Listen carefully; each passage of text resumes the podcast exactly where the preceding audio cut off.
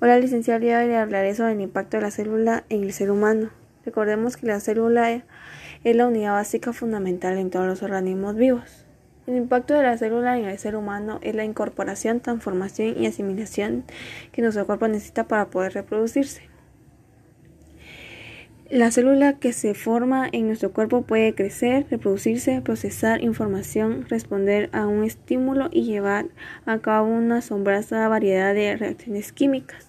Recordemos que las células no trabajan solas, sino que también tienen funciones similares, se agrupan en tejidos y todos trabajan coordinados en equipo con un único objetivo es mantenernos vivos. Con un dato curioso es que nuestro cuerpo incorpora más de 37 mil billones de células en nuestro cuerpo. También que la célula nos ayuda a crear anticuerpos para poder ayudar al sistema inmunológico.